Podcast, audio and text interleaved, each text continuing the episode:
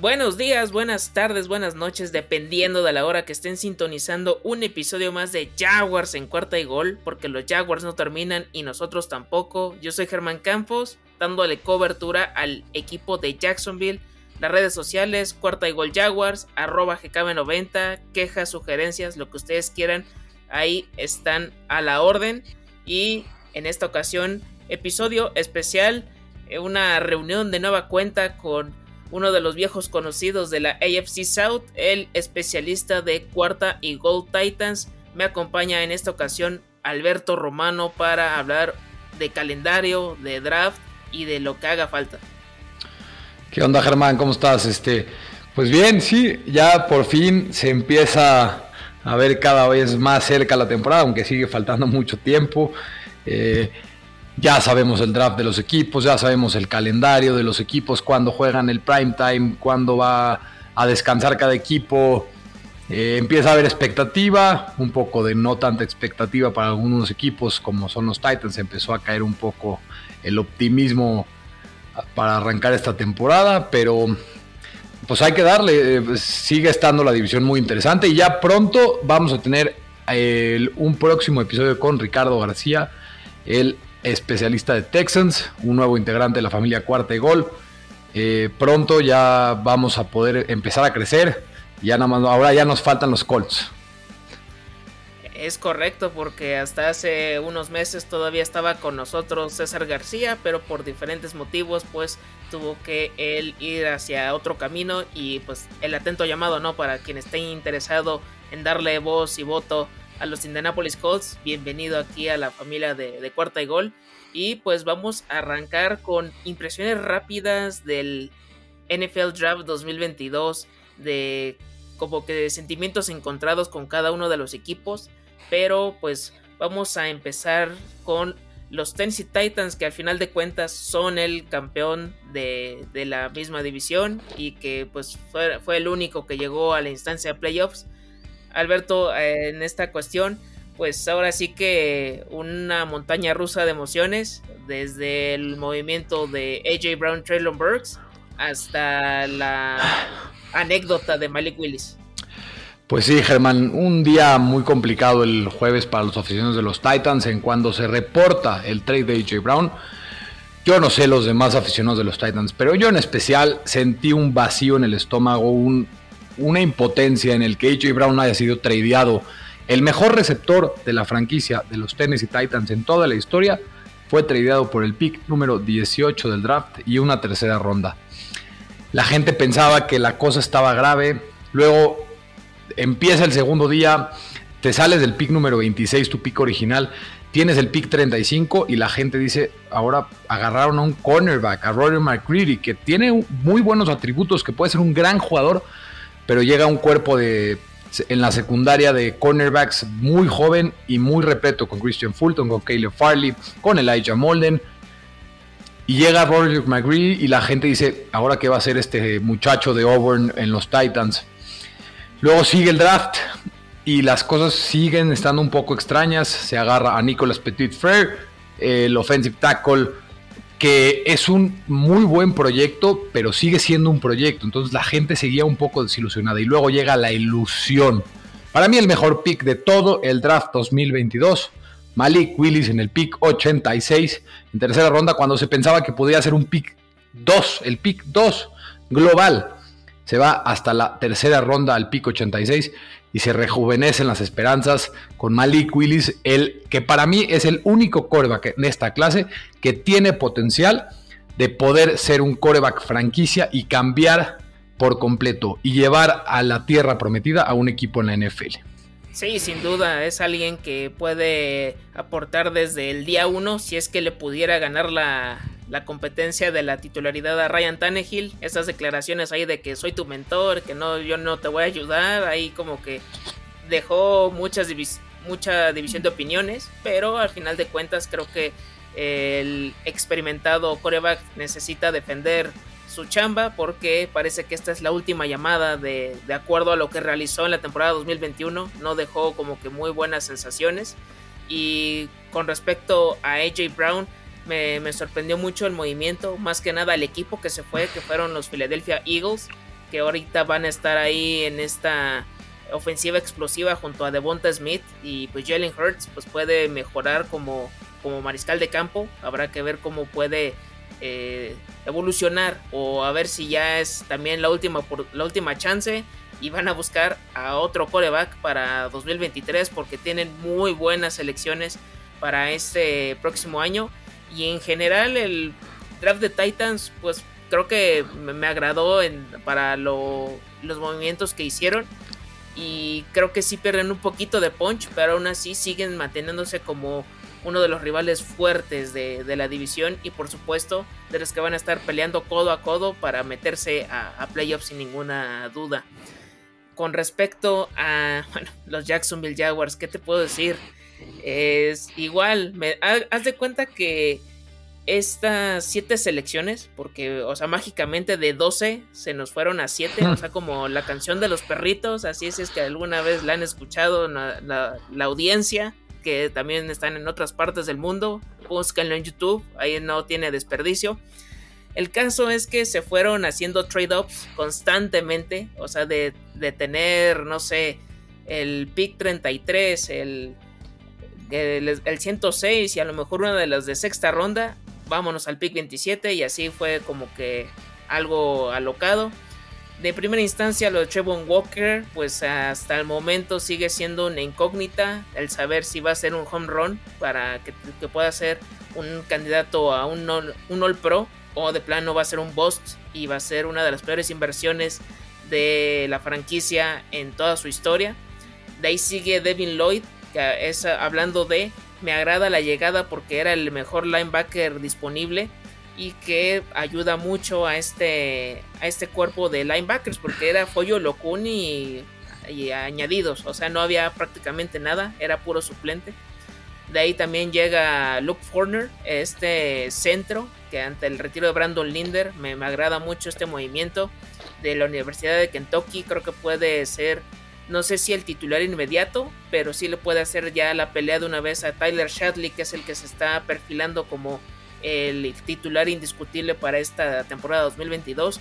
De Chad Muma, otro jugador que extrañó a muchos porque ya se había elegido un linebacker, pero ya me imagino a esta tercia que pueden hacer Devin Lloyd, Olokun y el mismo Chad Muma. O sea, son de estas cosas que sí puedo agradecer en demasía y de lo demás, pues la, verdad, yo estaba esperando que fueran por wide receiver, porque eh, confiaron totalmente en lo que hicieron en agencia libre con Christian Kirk y St. Jones y lo que todavía está ahí en roster. No fueron por tight end, sabiendo que Dan Arnold e Ivan Ingram no van a continuar solo para esta campaña. O sea, solo es un año, one and done. Y si no lo hacen bien, adiós. Y la otra posición era safety, porque también eh, Jenkins y Andrew Cisco pues sí son lo de lo más destacado, pero también ya hay que encontrarle como que un relevo o un sustituto Andrew Wingard que de plano no me agrada para nada.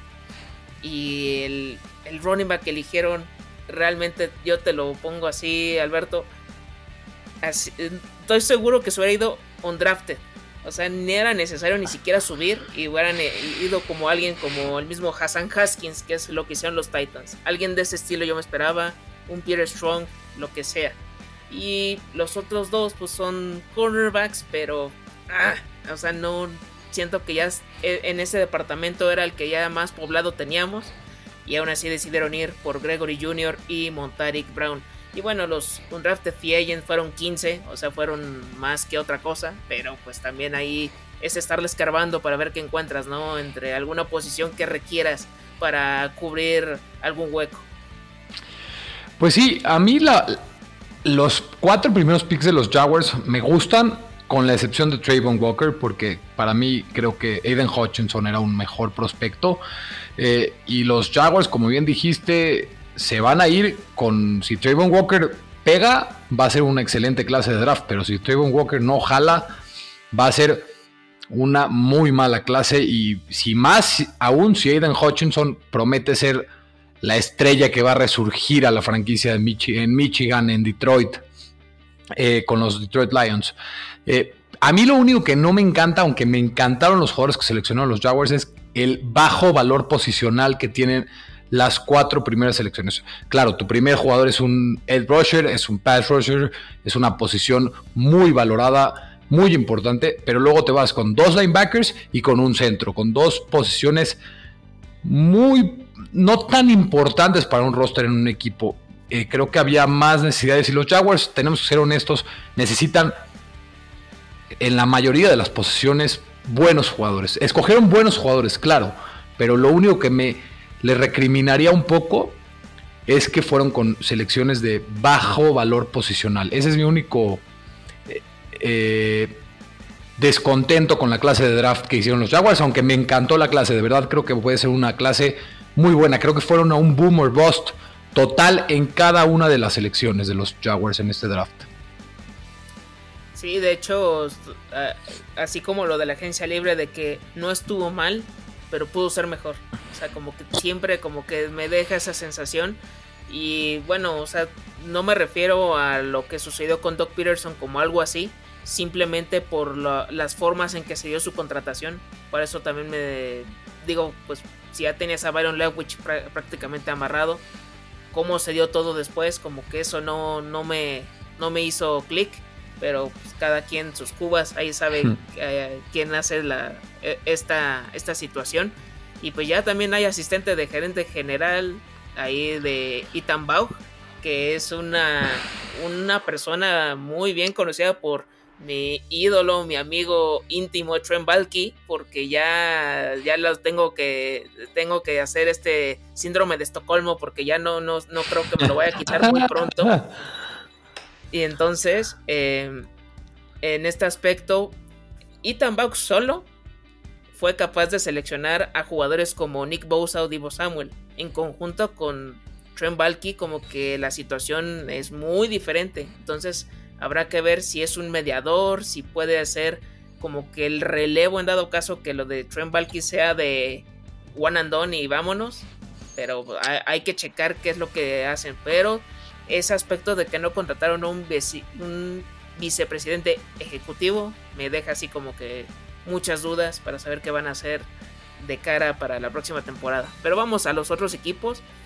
Los Indianapolis Colts, que también se reforzaron de buena forma. Sus selecciones más importantes: Alec Pierce, de wide receiver, Jelani Woods, tight end. Una noticia que no te agrada mucho. Y el tackle ofensivo Bernard Raymond en general, complementando con su agencia libre, ¿crees que ya están a la par de los Titans o siguen un escalón abajo?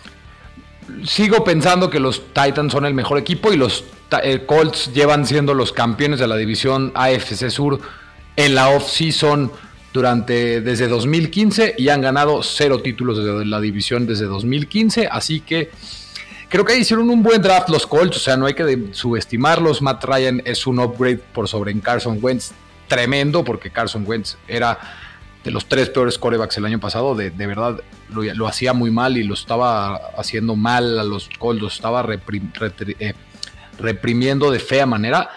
Alec Pierce me gusta, eh, tiene, puede ser ese buen complemento con Michael Pittman Jr.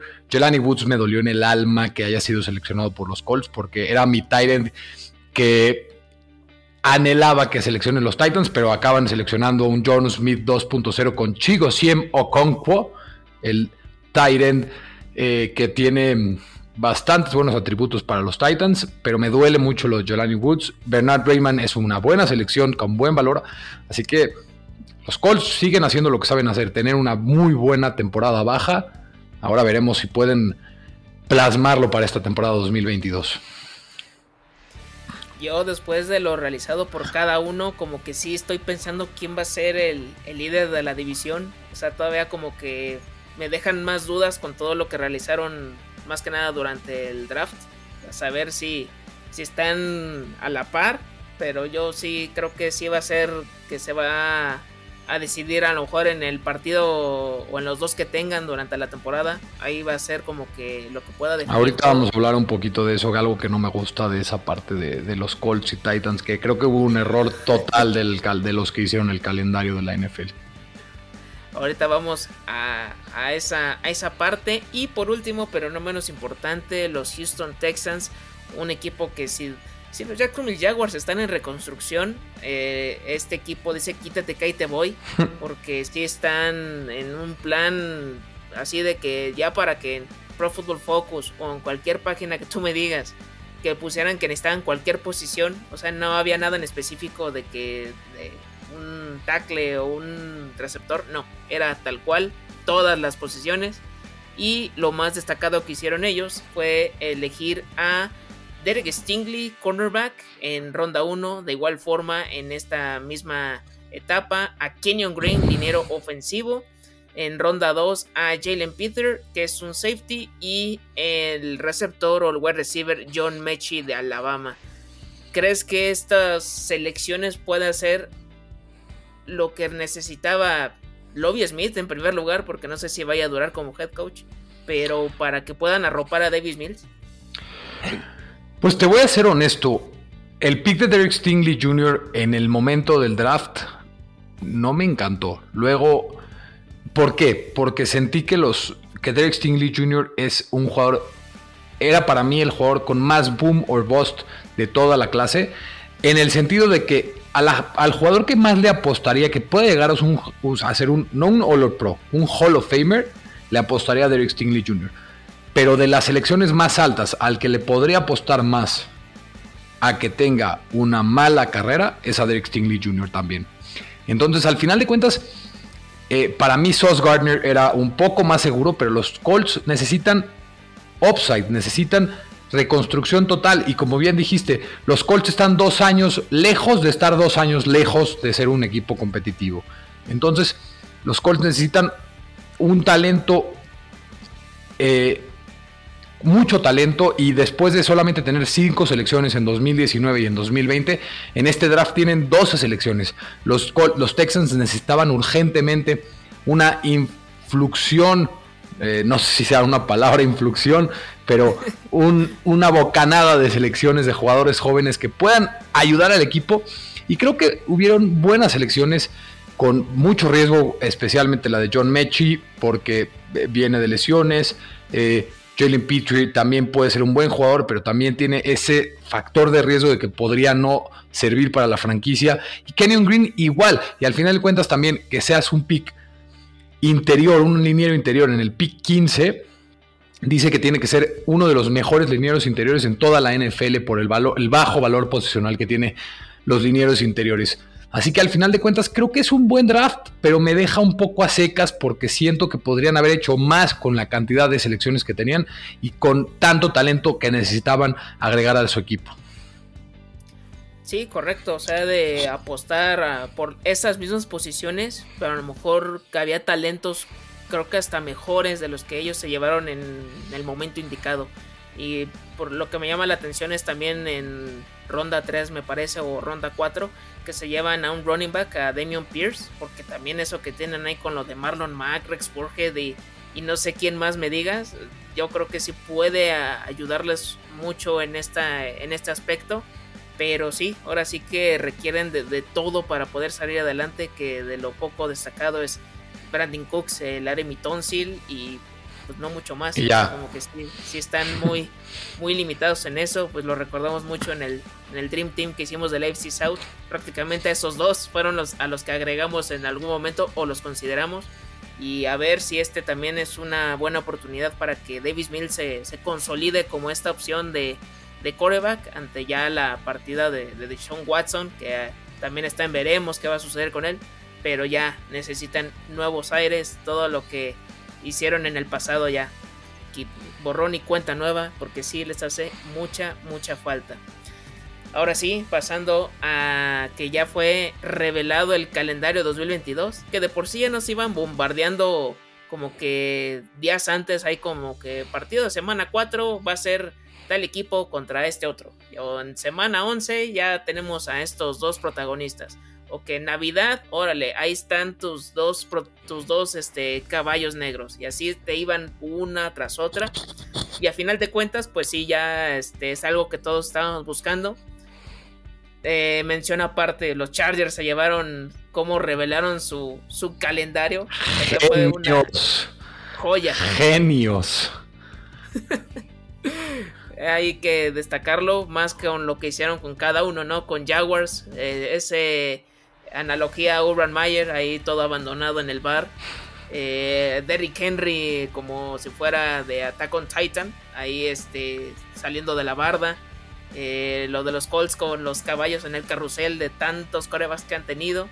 y de los Texans, pues lo hicieron como que alguien que va como que va saliendo otra vez, ¿no? Pero como que fue como que el más eh, desapercibido de los cuatro rivales de, la, de la división.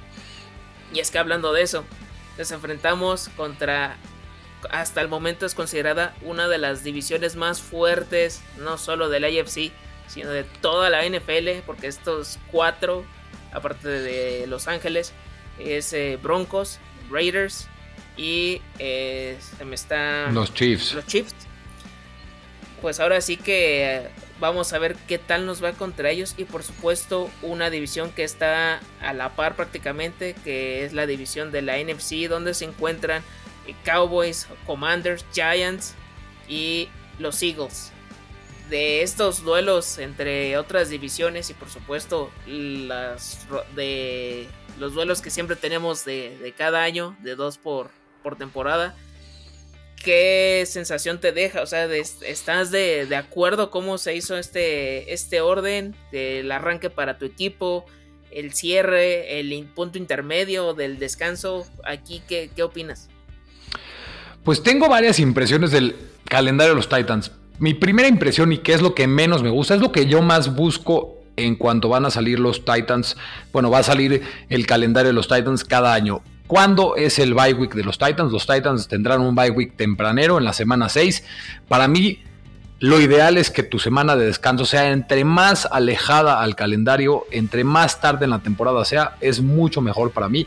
Y el que tengas una temporada, eh, un bye week en la semana 6 creo que es, no es bueno para los Titans, pero eh, para mí hay cuatro factores muy importantes en el calendario de los Titans. Que los Titans tendrán cuatro partidos de primetime.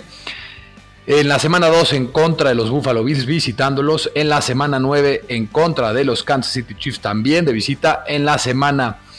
En la semana... Estoy buscando aquí. En la semana 11 también visitando a los Green Bay Packers en jueves por la noche y en el último prime time del año, en la semana 17, bueno, sin contar la semana 18 que va a ser algún juego, va a ser pasado a Sunday Night, el jueves por la noche, el único partido en prime time que los Titans van a recibir en Nashville en contra de los Dallas Cowboys. Así que los Titans tienen dos jueves por la noche, eso a mí tampoco me encanta. ¿Por qué? Porque los Titans tendrán en tres ocasiones. De hecho, en un, en un tramo de seis semanas van a tener dos partidos de jueves por la noche. Así que en, esos seis, en esas seis semanas los Titans van a tener muy poco descanso. Y también en medio hay un Monday Night eh, Football para los Titans. Así que durante tres semanas los Titans van a tener poco descanso. Obviamente en el otro lado los Titans tienen mucho más descanso.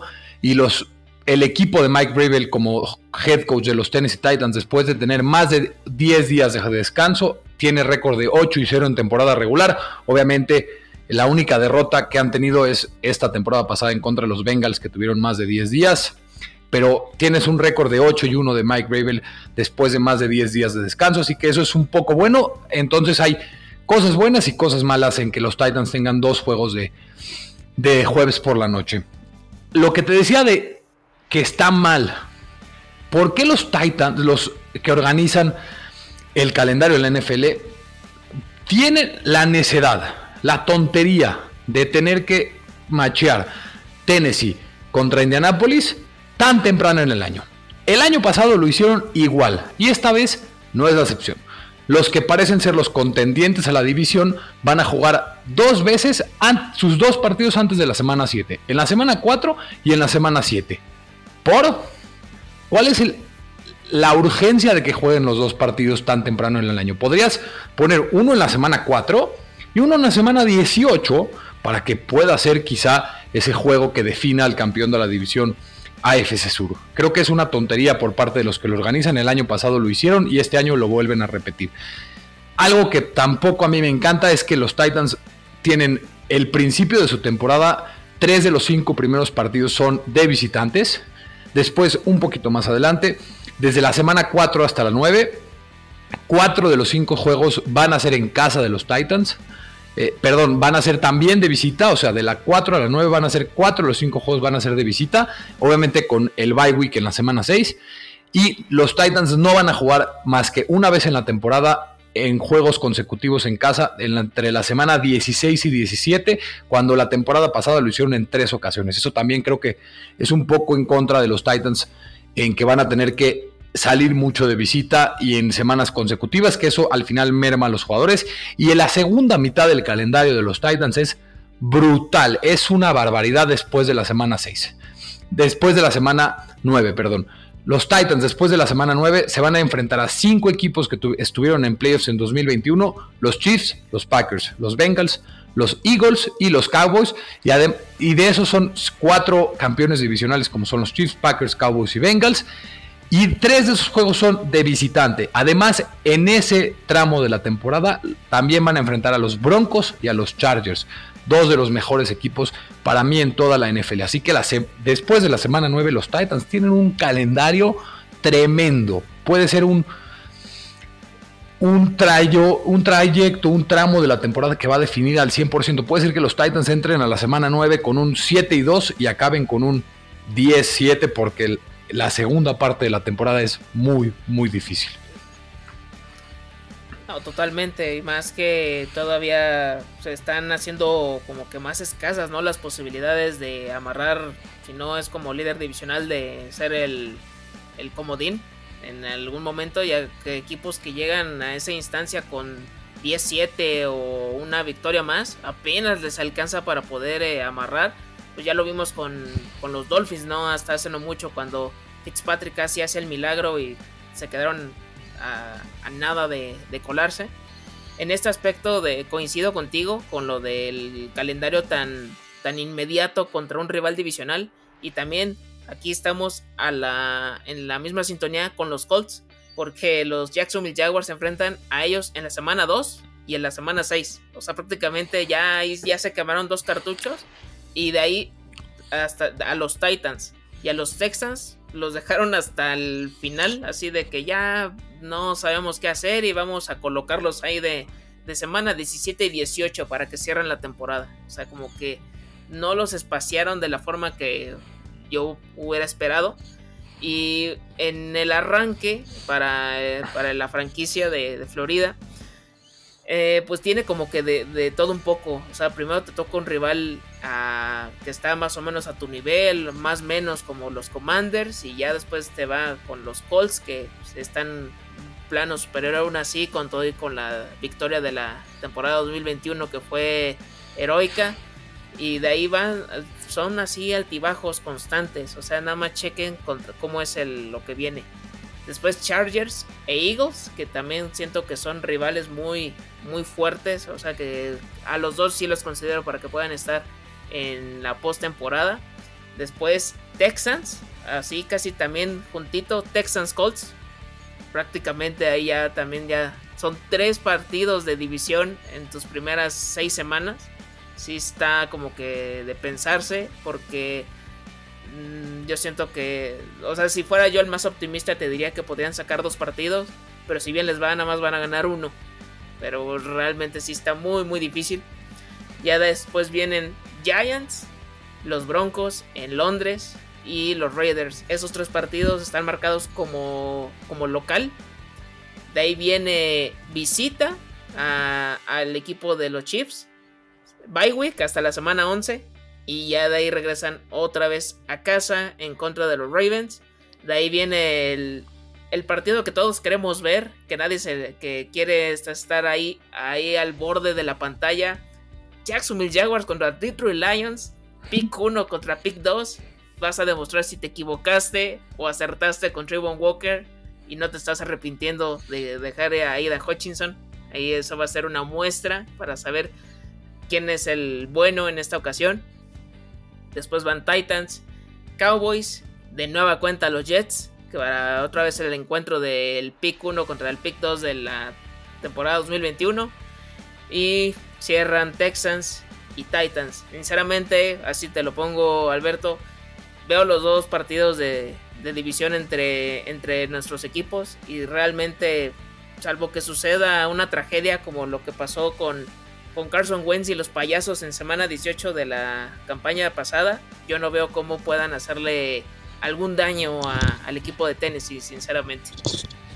Y de los demás, pues ahora sí que de Colts y Texans, pues también creo que están en las mismas de, alguna forma, ¿no? O sea, de estos eh, duelos tan inmediatos de, entre rivales de división. Y por supuesto que vamos a enfrentar prácticamente a estos eh, equipos que ya mencionamos en un principio. Y alguno que otro que está, o ya sea a tu nivel, que está así, casi casi no, no, les, no, no puedes decir de que está muy superior. O hay otros que sabes que por más que les hagas la pelea o vayas a competir, nada más no les vas a sacar ni siquiera un, resfriado. Pues sí, interesante, creo, por parte de los dos equipos, aunque te digo, creo que los dos estamos en la misma de que como que a la división dijeron al principio y al final, nada interesante, y que todos jueguen rápido y al final, tres partidos al principio de la temporada y tres partidos al final, como se tengan que enfrentar. Creo que es un error, en especial lo de Titans Colts. Eh, y año tras año los Titans acaban en contra de eh, en contra de Jacksonville o de Houston y creo que es un error por parte de los que organizan el calendario de la NFL hasta el momento en el que los dos equipos más fuertes sea, o sea, si en dos años los equipos más fuertes son Colts y Texans, pues que se enfrenten ellos al final. Si son Jaguars y Titans, pues que se enfrenten al final. Eh, creo que es lo que deberían de hacer y, fue un error por parte de los organizadores del calendario en esta temporada.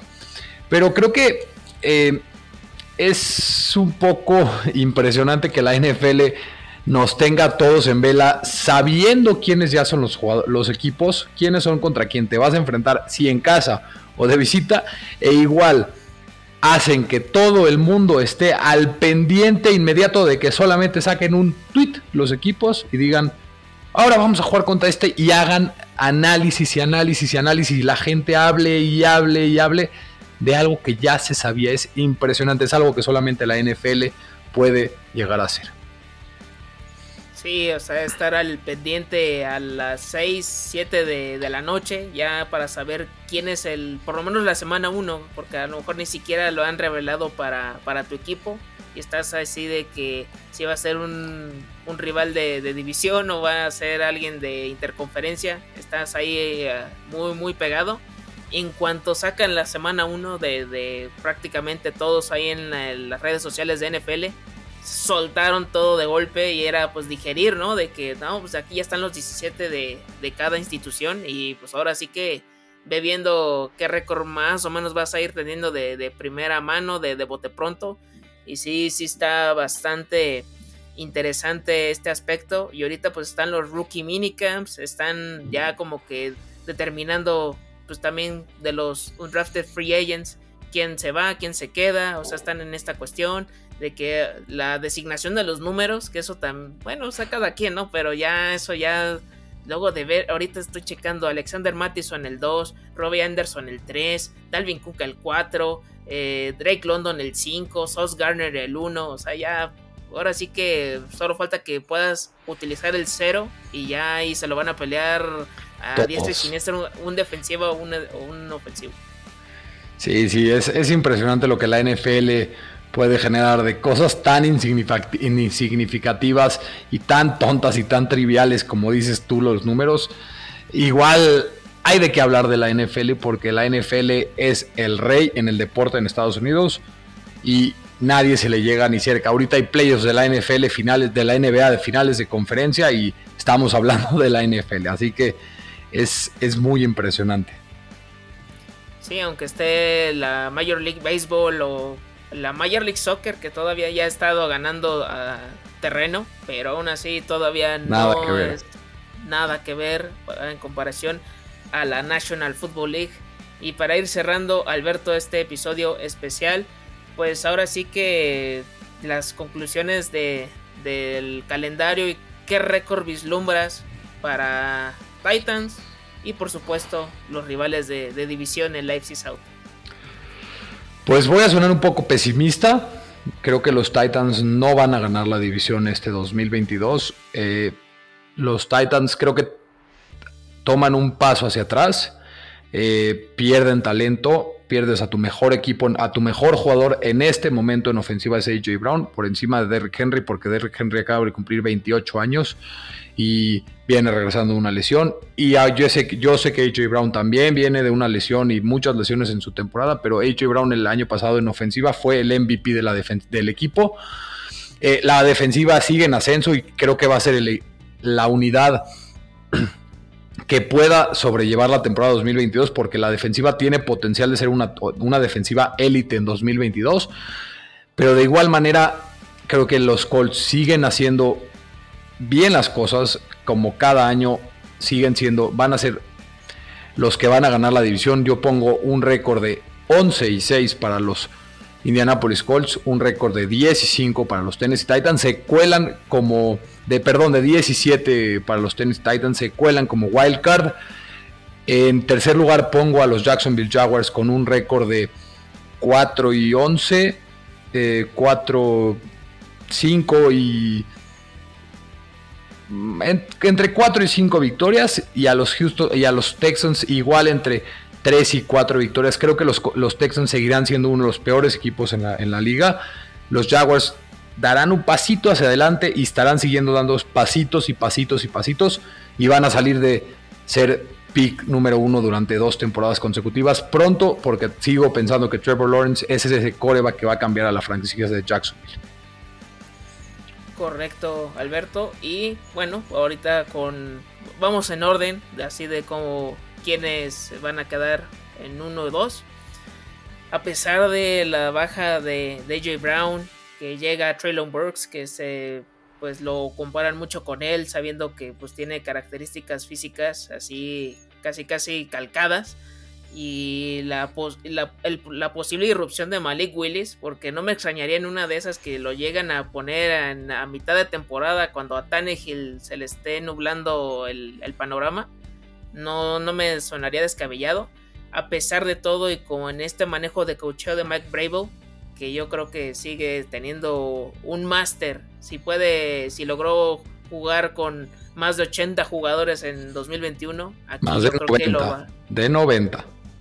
90. Sí, más de 90. Ah, más de 90, o sea, ya para que tengan ahí esta, esta estadística pues ahora sí que yo todavía lo sigo considerando como el rival a vencer a pesar de, todo. Y yo creo que sí los estoy viendo como el líder de, división con un récord de, de 11-6 yo creo que sí lo pueden sacar no sé sin problema porque va a ser una, una cacería con los rivales que vamos a enfrentar así en común. Después los Colts que creo que sí esta parte del coreback yo entiendo que sí, en su momento cuando contrataron a, a Philip Rivers, a Carson Wentz y ahorita Matt Ryan, como que sigue siendo esa pieza que a pesar de que tengan todo lo demás bien, o sea, de en ofensiva, de running backs, eh, de wide receivers, tight ends, la línea y toda la parte defensiva, siento que ah, eso es lo que los puede frenar para poder eh, pensar en, en algo más y creo que aún así podrían ahora sí que no les hagan la, mala y meterse ahí con calzador a, como un comodín. Y para ello les veo entre unas 9 y 10 triunfos, más o menos. O sea, no, no siendo tan, tan mal con, con el equipo. Y aparte, pues ya Frank Reich tiene un rato con, con Indianapolis. De ahí vienen los Jacksonville Jaguars. Así como lo dije en la temporada pasada, con todo y que está Burmer Mayer, a pesar de que llega Doc Peterson, yo me sigo estacionando en un récord como máximo de 5 triunfos o de 5 victorias. Porque sí, o sea, eh, entiendo a la afición que sí, que los vislumbra, ¿no? A lo mejor en un escenario muy optimista y que en una de esas hagan un Cincinnati Bengals que yo lo veo algo utópico, que puedan alcanzar 7, 8, 9 o hasta 10 eh, ganados. La verdad sí lo veo muy complicado ya el simple hecho de ser terceros de la división yo me doy por bien servido, yo ya le he dicho, teniendo ese paso dado, ya lo demás vendrá poco a poco. Y pues Doc Peterson, o sea, Roma no se hizo en un día. Y Doc Peterson va a tener un trabajo muy grande porque ese staff de coach nuevo y también demasiadas caras nuevas en el roster. Y por último los Texans, que, creo que sí van a eh, terminar con unas igual, unas 3 o 4 triunfos más o menos. Van a seguir. Estos dos equipos no van a salir del top 10 para el draft de 2023.